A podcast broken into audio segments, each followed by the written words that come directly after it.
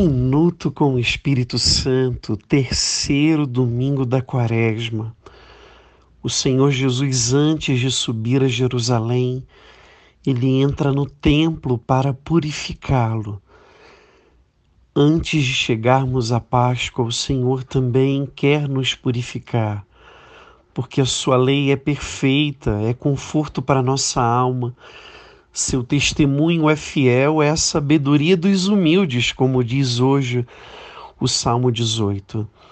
E nós somos purificados quando amamos, somos purificados quando perdoamos, somos purificados quando guardamos a herança de nossa fé, somos purificados quando olhamos para o céu, não obstante a tudo. Somos purificados quando não fazemos da casa do nosso Pai uma casa de barganha e de comércio. Somos purificados quando o zelo pela casa do Senhor nos consome.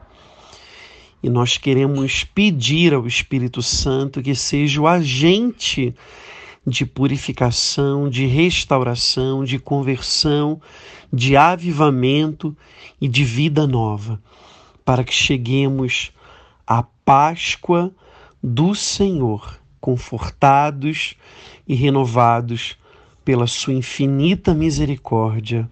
Amém.